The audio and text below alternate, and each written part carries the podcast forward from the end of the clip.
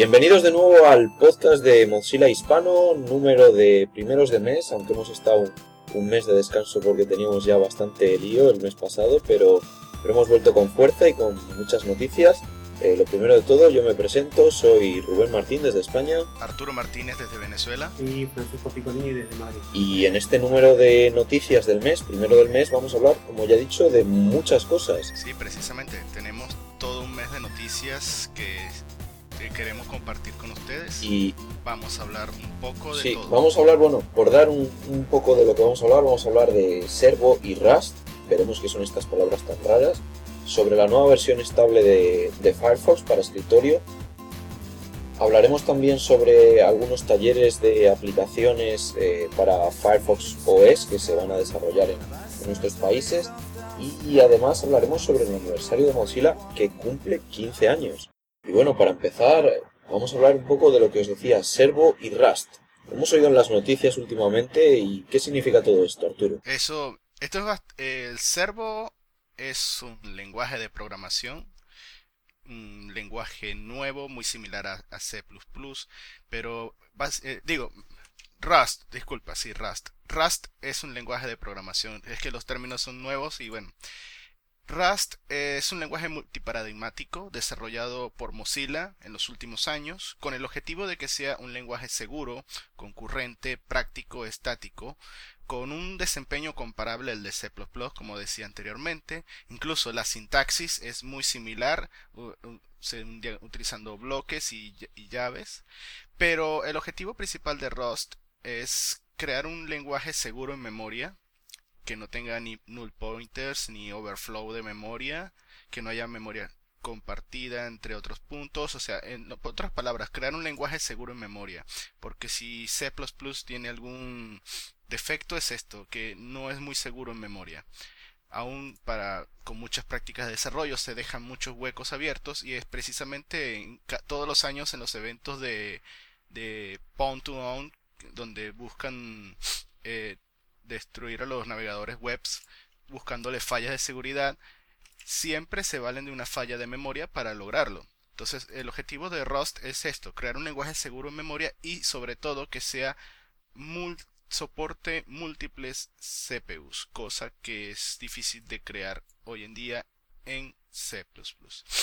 Eh, Servo nace principalmente de la idea de crear un engine para navegadores web tanto principalmente para navegadores web en smartphones, pero también para navegadores en escritorio podría llegar, que utilicen eh, todas estas mejoras. O sea, todavía está un poco lejos el ver a una versión de Servo, pero ya está el desarrollo en GitHub.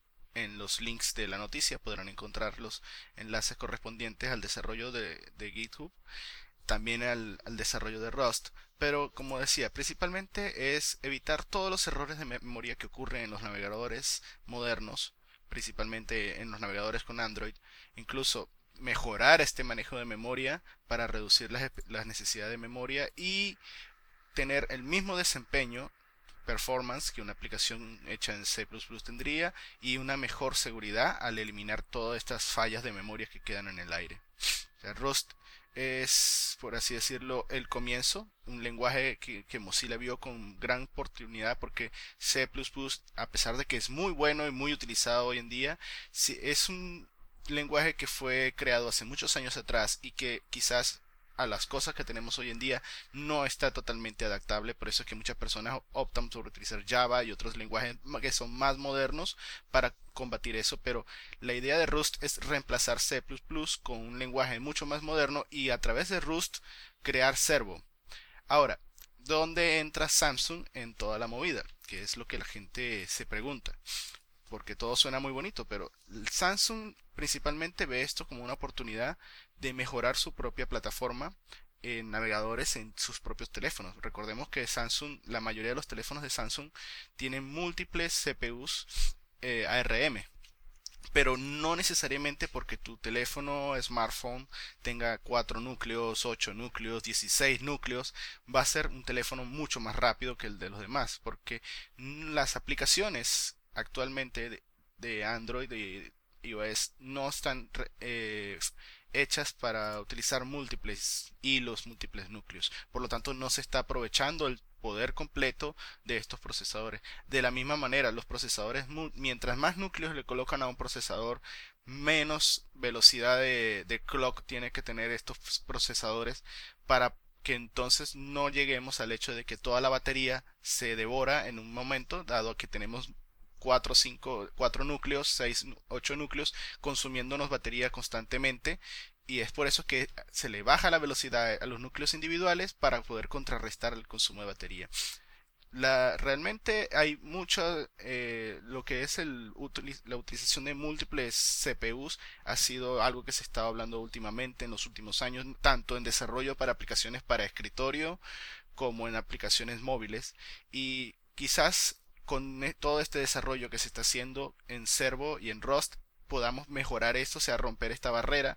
Estamos todavía un par de años en desarrollo para que esto sea ya algo final, pero Samsung se ha comprometido con, para participar en este desarrollo, ha asignado un equipo de 20 personas. Y cabe destacar que detrás del desarrollo de Rust está Brendan H, que es el propio creador de JavaScript en Mozilla. O sea, tenemos a un gran desarrollador con mucha visión de lo que es el futuro detrás de todo esto, Samsung eh, interesado en participar también porque quisiera quisieran ser un parte de lo que viene para crear un navegador web para sus dispositivos smartphones que sea mucho más rápido y que utilice, por supuesto, la totalidad del hardware de sus teléfonos. Y bueno, y después de todas estas novedades que se vienen a futuro, hablamos de una novedad que, que ya tenemos entre nuestras manos, que es la nueva versión estable que se ha publicado de, de Firefox. ¿Y, qué trae? Bueno, pues esta versión estable trae muchas eh, novedades y muchas de ellas eh, interesantes para los usuarios. Eh, entre ellas, y personalmente a mí es la que, la que más estaba esperando, es el nuevo manejo de las descargas. ahora tenemos una nueva ventana de descargas que no es una ventana aparte, que está integrada en un botón en la barra en la barra superior de Firefox y que directamente podemos acceder a las descargas ahí sin tener que tener una ventana aparte para gestionarla, que era un poco lío. Cada vez que descargabas algo se te abría una ventana por encima que tenías que ocultar si no la querías ver. Ahora mismo todo se integra en un botón en, la barra superior de, eh, del navegador y donde vemos el progreso de las descargas directamente eh, en ese botón. No, y no necesariamente tienes que tener el botón arriba en la barra. Pues, recordemos que en Firefox todo es personalizable. Puedes personalizar tu barra de herramientas y mover el botón a otro lugar donde lo quieras tener, la barra de add-on, la barra de complementos, o simplemente reducir el tamaño del botón o quitarlo si no lo quieres tener visible, pero la idea es que toda esta nueva interfaz está integrada dentro de la UI, ya no es una pestaña aparte que se va a abrir, ni una ventana aparte, sino todo integrado. Y novedades también importantes en, el tema de navegación privada. Eh, recordemos que anteriormente en Firefox, cuando activábamos la navegación privada, eh, se nos, por así decirlo, cerraba la sesión actual de navegación que teníamos con todas las pestañas y teníamos una sesión de navegación privada limpia, sin ninguna pestaña. Eh, bueno, pues ahora ese comportamiento ha cambiado. Cuando nosotros activamos la navegación privada se nos abre una nueva ventana en modo navegación privada, pero no se nos cierra la que teníamos antes, con lo cual podemos tener dos sesiones de navegación simultánea, eh, una con navegación normal con todas nuestras pestañas y otra con navegación privada. Y además, esta es una de las opciones que también se ha incluido en Firefox para Android, con lo cual podemos, y de hecho yo creo que en Firefox para Android lo que hay es navegación privada por pestaña. Podemos tener eh, abiertas diferentes pestañas con navegación privada y otras con navegación normal. Sí, sí, todo eso es así. ¿eh? eh, la navegación privada por pestañas es tanto en Firefox de escritorio como en Firefox para Android. Ya está para que quieran usarlo ya está en la versión estable y es bastante interesante la característica. Y luego también interesante para los usuarios es el nuevo manejo de, de los complementos, de la estabilidad de los complementos. Eh, ahora, si un complemento que hayamos instalado en Firefox se comporta eh, de forma errática, eh, pues consume demasiado, hace que el navegador se vaya a colgar, pues Firefox nos alertará de esto y nos permitirá detener el funcionamiento del, del complemento para que de esta forma un complemento no pueda minar la experiencia del navegador completo. Lo mismo que, por ejemplo, ahora nos pasa con, con los plugins de Flash cuando, cuando se cuelga el plugin de Flash que, que no se cuelga el navegador porque va en un proceso aparte. Bueno, pues ahora mismo nos permitirá hacer lo mismo con los complementos cuando se comporten, eh, como digo, de forma errática. Y mejoras para desarrolladores. Mejoras para desarrolladores vienen bastantes. Eh, sobre todo eh, la, barra de desarrollo se ha mejorado y se ha unificado todas las herramientas de desarrollo en la barra para un acceso directo. Antes teníamos como varios paneles, ahora podemos acceder desde una misma barra a todas las opciones. Eh, se han mejorado las opciones de profiling de, JavaScript eh, para crear perfiles de comportamiento de, JavaScript, algo que, era muy demandado. Y además se han, se han mejorado, no en la barra, pero sí para desarrolladores, eh, temas con las etiquetas audio y vídeo de HTML5, por poner un ejemplo, para poder controlar el, el frame rate de los vídeos o, poder manejar mejor eh, los, archivos de audio. Y bueno, y, por parte de Firefox estable, la nueva versión, no tenemos más novedades. Como digo, eh, han sido muchas eh, para usuarios, con lo cual puede ser más novedoso para los usuarios esta versión estable. Pero bueno, con el nuevo ciclo de desarrollo tendremos actualizaciones más constantes y las novedades irán viniendo de poco a poco, pero las tendremos antes en nuestras manos. Fran, cuéntanos un poco qué son estos talleres de Firefox OS y qué diferencia hay con, los que ya venimos haciendo. Bueno, ahora mm, eh, Mozilla ha decidido lanzar una serie, bueno, la parte de hacks, eh, departamento de hacks ha decidido lanzar una serie de talleres para que la gente, eh, básicamente los desarrolladores, se vayan acercando un poquito más em, a lo que es Firefox OS. Em, la idea es que eh, se escriban solamente aquellos que estén acostumbrados a desarrollar en JavaScript, eh, utilicen CSS, hayan hecho una aplicación web eh, en los últimos tiempos. Y eh, bueno, la, diferencia es que va a ser un poquito más reducido de público y también va a ser en menos ciudades. La otra vez en enero fueron 20 ciudades al mismo tiempo y estas de momento no van a ser en simultáneo. De momento tenemos confirmado el 20 de abril en Madrid nuevamente. Eh, lamentablemente ya está cerrada la, inscripción para Madrid, ya que eh, se cumplió el, cupo. También tenemos el 18 de mayo en Bogotá y eh, en Polonia también hay un evento el 1 de junio, el 1 de junio, pero bueno, eso como decimos en, el, portal, pues quizás hablar en polaco es un poco más complicado que hablar en español, entonces recomendamos si está cerca de Madrid o de, Colombia y Bogotá poder intentar asistir a esas Intentaremos ver si se puede armar más eh, De momento esos son los dos que tenemos en, Hispanoamérica. Eh, son un poco más, más, en comparación con los App Days, son más, más reducidos, más íntimos, ¿no? Y más específicos, sí. Más eh, para trabajar, para codear directamente. Aunque los App Days también estuvimos trabajando bastante, ¿no? O sea, los chicos estuvieron ahí casi cuatro horas en, en plan hackeo. La idea es parecida pero eh, lo que se va a intentar es que eh, sea algo un poquito más, eh, el nivel sea un poquito más alto, la exigencia sea un poquito más competitivo. Y además la, además la oportunidad de trabajar directamente con el equipo de Firefox OS que se va a desplazar al completo a estos eventos. Sí, por eso es que no son simultáneos como los otros que, bueno, que contábamos con alguien de Mozilla o del equipo de Developer Engagement o el equipo de Firefox OS. Aquí es el equipo casi, bueno, más más de o sea, bastantes personas de cada del equipo eh, se van a desplazar a cada ciudad y por eso es importante ver si eh, qué sale de ahí, porque la verdad que lo van a tratar de, darle mucha darle mucha publicidad y tratar de que la, esta vez sí las aplicaciones que se hagan en, el, en la sesión pues se intenten subir al, al, marketplace, que eso es lo que se está tratando de hacer, que los desarrolladores no solamente desarrollen y prueben y tal, sino que también eh, suban sus aplicaciones al marketplace, que eso es lo que, lo que, lo que se intenta hacer, ¿no? Y, y, además, bueno, para la gente que no tenga o no haya tenido la oportunidad de, eh, de asistir a, a, los App Days o a estos workshops más, más reducidos, eh, tenemos algo para ellos, ¿verdad? Eh, sí, no sé.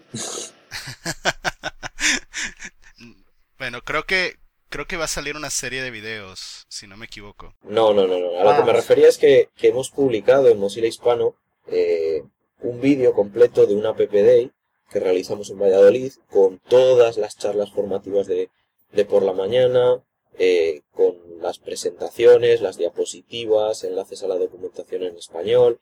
O sea, por así decirlo, tenemos eh, un artículo completo eh, para que podáis vivir la experiencia de App Days desde vuestras casas. Evidentemente no podréis vivir la parte de, hacking compartido por la tarde, pero sí toda la formación de por la mañana y, que lo que veis en ese vídeo es lo que estamos haciendo en todos los App Days que estamos replicando.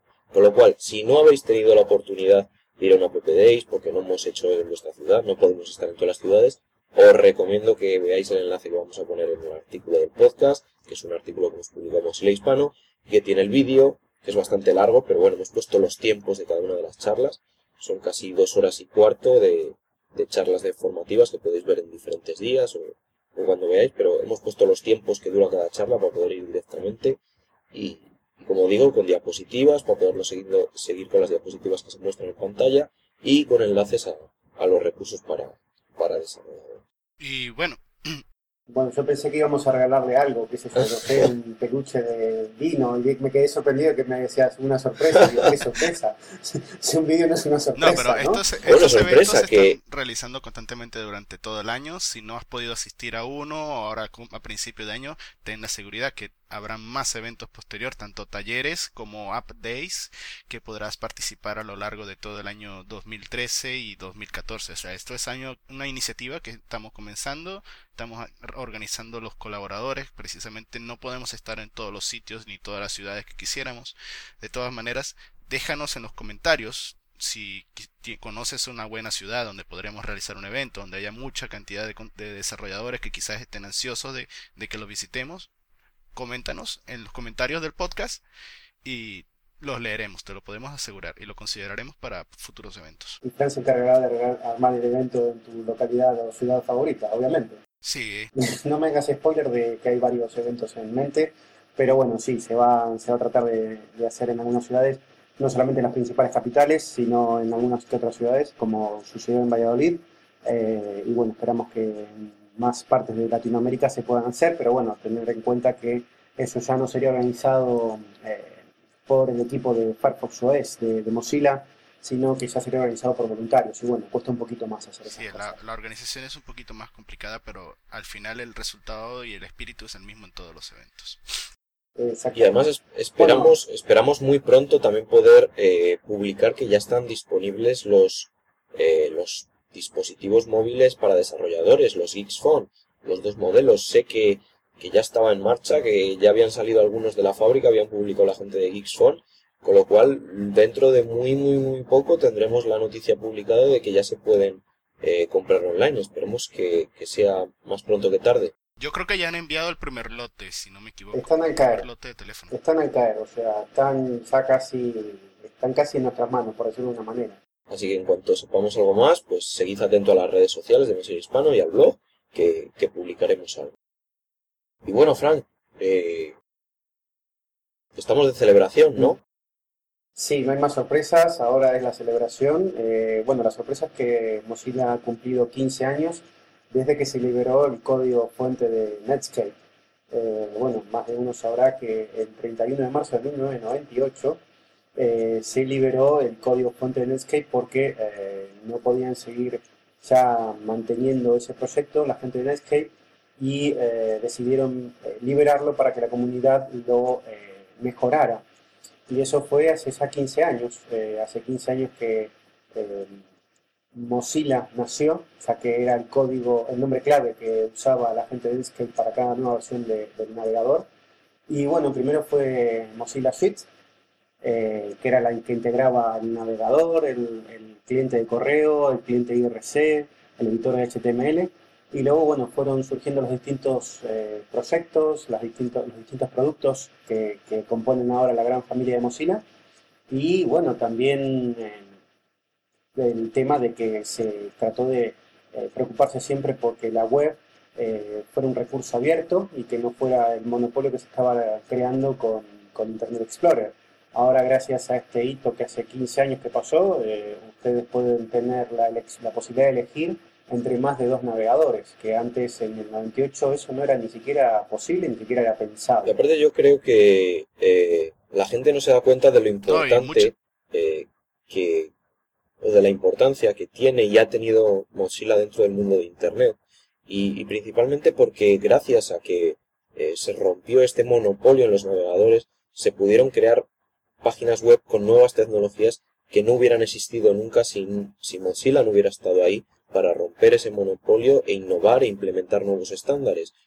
Todo lo que disfrutamos actualmente en la red es gracias a que en ese momento se rompió el monopolio y más navegadores entraron a, a, competir y se desarrollaron nuevos estándares y se implementaron porque eh, recordemos que Microsoft había eh, cerrado completamente el desarrollo de Internet Explorer, había reubicado a todos los desarrolladores y la web se había estancado. Y gracias a ese cambio que se realizó en el 98, eh, en los años posteriores pudimos disfrutar de nuevas aplicaciones novedosas como Gmail, como, como las redes sociales. No, todo eso no hubiera sido posible si la tecnología eh, no se hubiera desarrollado gracias a que entraron en la escena nuevos navegadores y nuevas tecnologías. Lo cual es muy importante para Internet que hace 15 años eh, Netscape tomara este paso y que un gran elenco de voluntarios y desarrolladores se pusieran adelante y crearan el proyecto Mozilla. No, y quizás muchas personas no recuerdan, pero yo he tenido la oportunidad de hablar con Mitchell Baker sobre cómo fue el inicio de Mozilla y ella me ha comentado que al principio eh, Mozilla eran nada más unas cuantas personas que puedes contar con los dedos de las manos, eran muy poquitos los que habían quedado de, en el proyecto Mozilla, a cargo del proyecto Mozilla, porque en aquel entonces, hace 15 años atrás, el software libre era como un tabú para la empresa privada, porque la idea de la idea de liberar el proyecto Mozilla era que se liberáramos el código para que la comunidad lo mejorara y ver si de esas mejoras se podría utilizar algo para Netscape. O, pero en, aquel entonces no se pensó de esa manera como que el código libre iba realmente a, producir algo como lo que hoy tenemos hoy en día. Es eh, y de esas 6, 7, 8 personas que fue el, por así decirlo, el proyecto Mozilla como tal en el principio fue gradualmente creciendo a los que somos los cientos de miles que somos hoy en día colaboradores del proyecto Mozilla.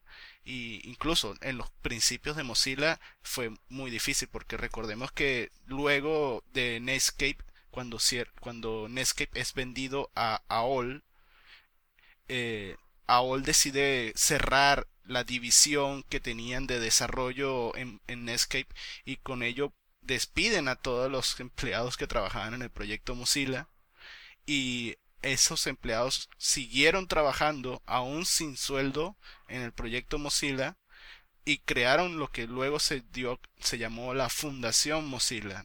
Recordemos que el aniversario es de la creación del proyecto Mozilla, que es cuando se libera el código fuente. La Fundación Mozilla como tal viene un poco después, pero crean que durante esos años al principio yo realmente aplaudo mucho el valor y el coraje de esas personas que comenzaron aquel entonces que eran pocos acompañados de una comunidad que era una comunidad de unas cuantas personas hablemos de, no quiero hablar de números, pero sí sé que era una comunidad pequeña, yo sé que muchas comunidades pequeñas de software libre quizás se sientan identificadas, cuando hablas de que, oye, son 3, 4, 5 desarrolladores y una comunidad de unas 20, 30 personas, es difícil arrancar desde cero totalmente, más cuando no tienen infraestructura para llevar los repositorios. Entonces la, gente en aquel, en aquel inicio tuvo que buscar infraestructura, incluso donativos para comprar servidores donde y pagar el ancho de banda ya que todo eso eso no es gratis como tal.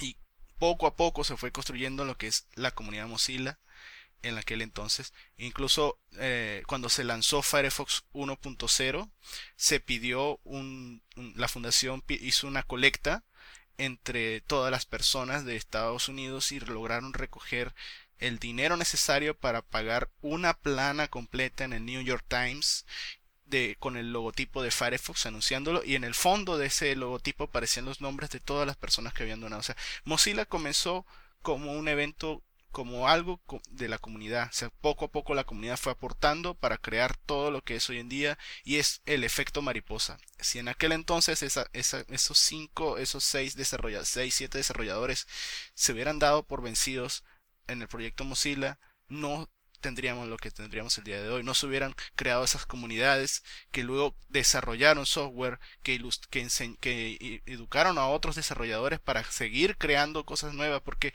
el, el, objetivo de Mozilla no es el beneficio como tal económico de otras compañías, sino crear tecnología, crear competitividad, porque la competitividad crea innovación. Y es gracias a esa competitividad es que los demás se tuvieron que poner al día, Microsoft tuvo que reabrir su división de desarrollo web y todo lo demás que viene a cargo de eso. Es la bola, el efecto bola de nieve, como lo llamamos nosotros. Y bueno, pues vamos cerrando el, podcast de hoy ya.